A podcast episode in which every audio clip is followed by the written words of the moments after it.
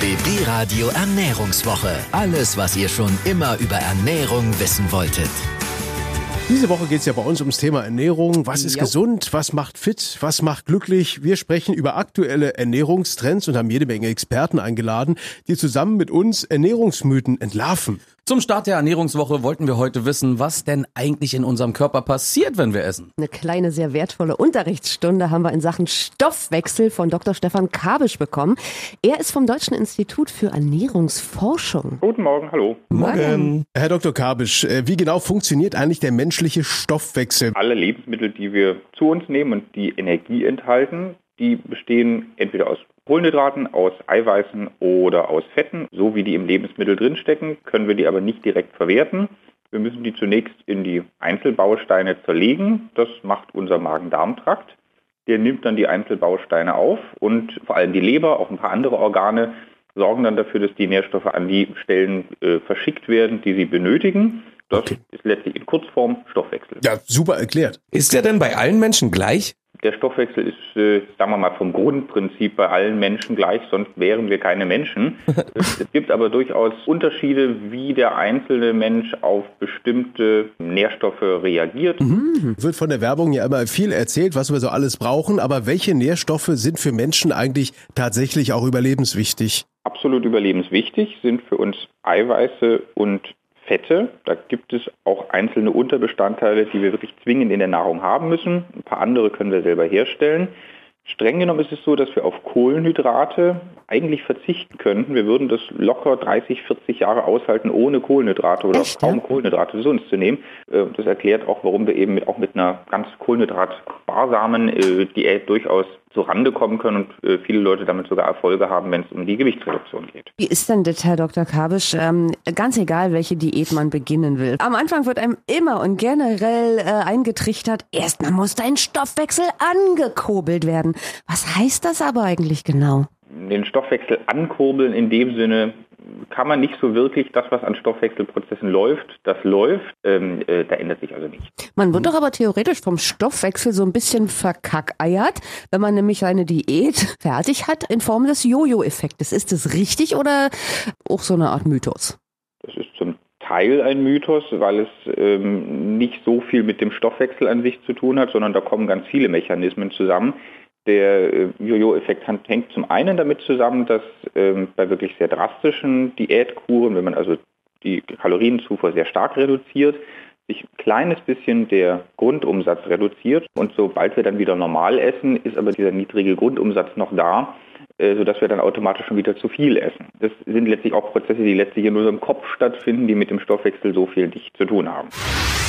Besonders zu Jahresbeginn wollen ja alle gesund leben und gesund essen und der eine oder andere macht auch eine richtige Diät. Das ist keine gute Idee, sagt Jasper Carven, der ist nämlich studierter Ernährungsberater und Dozent für Sporternährung und wir haben ihn mal gefragt, was ist so denn das große Problem mit den bekannten Wunderdiäten? Das Problem ist, dass sie meistens darauf beruhen, dass man auf fast alles verzichtet, nur noch ganz wenig Kalorien isst und der Körper sich dann wehrt und den eigenen Stoffwechsel, also den eigenen Kalorienverbrauch runterdrosselt, indem man Muskeln abbaut, dass man weniger Wärme produziert, er stellt Hormone um und so weiter. Und langfristig fährt man damit gegen eine Wand. Gut, also Low Carb, High Carb, Paleo kann ich schon mal direkt vergessen. Aber was ist denn die richtige, die gesunde Ernährungsstrategie? Ich würde immer empfehlen, erstmal mehr aufzunehmen, Neues in die Ernährung zu nehmen, in die Bewegung zu nehmen, weil es leichter ist, als alte Sachen wegzulassen. Und die verdrängen dann die ungesunden Sachen automatisch. Mehr Eiweiß essen, mehr Obst und Gemüse essen, mehr Alltagsbewegung, vielleicht ein bisschen Sport einbauen, ein bisschen Grüntee trinken, der ein bisschen die Fettverbrennung erhöhen kann. Gut, jetzt ernähre ich mich, nehmen wir mal an, viel gesünder. Jetzt möchte ich aber auch unbedingt Kalorien verbrennen und bestenfalls richtig gut abnehmen. Das soll mal das Ziel sein. Wie genau und perfekterweise mache ich das jetzt? Um langfristig viele Kalorien zu verbrennen, hilft es zum Beispiel, viel Muskulatur zu haben. Also man muss nicht aussehen wie Arnold Schwarzenegger, aber je mehr Muskeln man hat, desto mehr Kalorien verbraucht man. Oder auch zum Beispiel braunes Fettgewebe aufzubauen. Fettzellen, die sehr viele Mitochondrien haben, also sehr viele Kraftwerke und dadurch viel Fett verbrennen können. Die bekomme ich, indem ich zum Beispiel mich zuckerarm ernähre, mich viel bewege und mich kühlen Temperaturen aussetze. Also ich soll nicht frieren und krank werden, sondern einfach kühlere Temperaturen ab und zu haben. Okay, also ich soll Sport machen und frieren. So, da habe ich jetzt mehrere Probleme mit. Also ich mag's gern warm, ich bin ziemlich faul und ich habe echt kaum Zeit. Also wie schaffe ich es ohne viel Aufwand mehr Muskeln aufzubauen? Ich würde erstens immer damit anfangen, die Alltagsbewegung zu erhöhen, weil das schon einen riesen Effekt haben kann, wenn sich das aufsummiert und die Zeit hat jeder. Also der Fahrstuhl oder die Treppen brauchen ungefähr gleich lang. Und danach würde ich anfangen mit kurzen, knappen Workouts, wo man einfach nicht viel Zeit investieren muss. Vielleicht auch zu Hause, wo man nicht erst Tasche packen ins Fitnessstudio fahren muss. 10, 20 oder 30 Minuten, das findet man in der Regel, wenn man ehrlich ist, schon zwei, dreimal pro Woche. Das Thema gesunde Ernährung gehen einige Menschen ja ganz radikal an und sagen, also ich verzichte komplett auf Fleisch, Milchprodukte, Eier und Honig. Ich ernähre mich vegan. Vor exakt vier Jahren hat das Alex Vilena beschlossen für sich selbst. Jetzt ist er mittlerweile Kochbuchautor und hat eine eigene Ernährungs-App gegründet. Für Vegetarier, Veganer und Allesesser. Wir haben mit ihm telefoniert und ihn natürlich mit Fragen und sämtlichen Vorurteilen gelöchert. Zum Beispiel, was zum Geier bringt's mir denn, vegan zu leben? Also ich persönlich hatte immer am Rücken relativ schlechte Haut, also auch so, so ein bisschen, bisschen Akne. Habe halt gemerkt, als ich mich dann vegan ernährt habe, dass das äh, weggegangen ist. Und genauso habe ich mich zwangsläufig mit dem Thema Ernährung halt ein bisschen mehr beschäftigt. Dadurch kennst du dich halt dann aus, welche, welche Nährstoffe sind wo drin und das ist halt ein, ein positiver Effekt, der äh, da mitschwingt.